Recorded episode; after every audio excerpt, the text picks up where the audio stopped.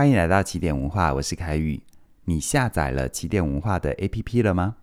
如果还没下载的话，记得一定要去 App Store 或者是 Google Play 搜寻起点文化，就可以下载我们的专属 APP。透过 APP 收听线上课程跟每日内容，你会得到更好的体验哦。你正在打算要分手吗？你认为一段感情是怎么结束的呢？很多人都觉得一段感情的结束，只需要一个人提出来，两个人同意就会走向终点。可是从现实来看，当你要跟一个人分手的时候，你通常不会想到就去做，而是会经过很复杂的思考、漫长的沟通，才有可能跟对方真正的分开。而这背后的原因，是因为分手这件事情很可能会牵一发动全身，对于你的生活造成很大的影响，也因此。当一段感情准备结束的时候，你不会是一步到位，而是历经了一连串的关系变化。英国社会心理学家史蒂夫·达克，他认为一般人在结束关系的时候，通常会经过五个阶段。这五个阶段用白话文来说，分别是状况发生、自我反思、双方冲突、找人支持，还有各说各话。首先呢，第一个阶段，状况发生。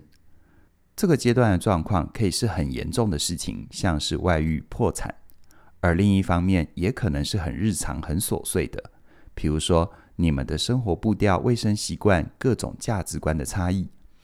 在一开始，你可能会试着跟对方沟通，希望伴侣可以为你改变。可是，当你试着沟通之后，你可能会发现对方跟你的想法不一样，没有办法说改就改。也因此呢，你会对于关系感觉到失望跟挫折，很不理解对方怎么会这么想这么做，而你又应该怎么样反应？不过在这个阶段，问题可能还没有很严重，因此你会为了维持关系，先暂时的忍耐，想办法包容对方的不同，磨合彼此的差异。但如果第一个阶段的状况没有得到妥善的处理，并且不断的重复上演，反复发生。当你的耐心终于被消耗光的时候，你就会走向第二个阶段——自我反思。在这个阶段，你会发现对方跟你在相处上好像没有办法相互满足，于是你会把很多的注意力都放在这段关系带给你的痛苦，怀疑你们的感情是不是已经走到了尽头，需要考虑分开。而你甚至会开始想象，如果你们真的分手了，你可能需要承受哪些现实的压力。或者是你能不能忍受分手的痛苦？但在这个过程里，你主要是跟自己对话，你不会让任何人知道。就算你想找人给意见，你也会找生活圈以外的人，像是上网讨拍啊、发匿名文啊，或者是联络你的心理师，透过比较没有压力的方法理清自己的想法。而当这个阶段走到了尽头，准备到了第三个阶段的时候，你的心中会产生一个念头，那就是我再也受不了了。接下来的第三个阶段叫做双方冲突，在这个阶段，你会开始向对方表达你的不满，并且坦诚你正在考虑要分手，让对方意识到问题的严重性。而在这过程里，你们可能会很理性的对话，也可能会发生激烈的争吵。但无论如何，你都还想试着跟对方沟通，很希望取得双方的共识。改善关系的品质，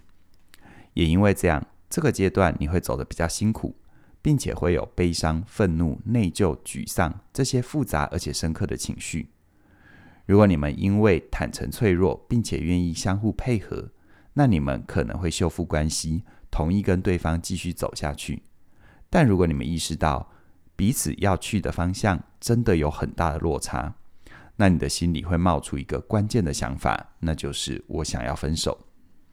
说到这里，你就发现哦，从第一个阶段到第三个阶段，是每一段关系结束的时候都会经历的过程。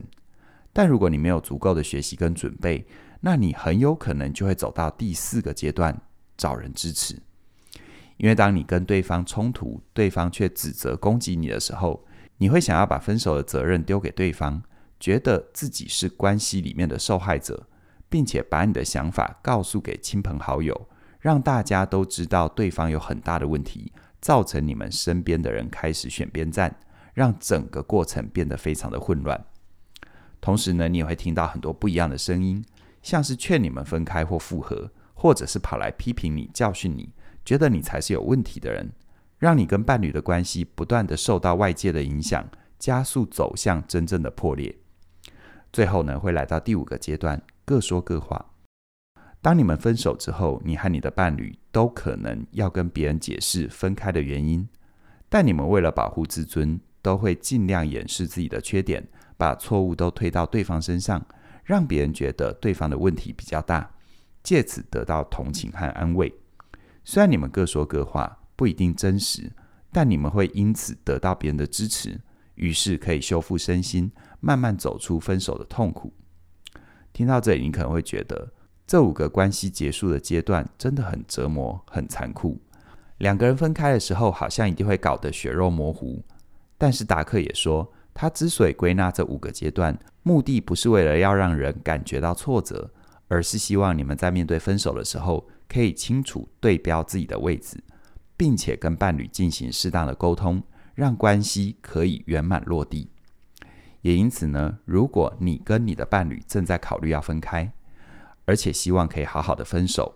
我很鼓励你跟你的伴侣一起做到两件事情。第一件事情叫做向前看，意思就是厘清你们现阶段的成长和需求。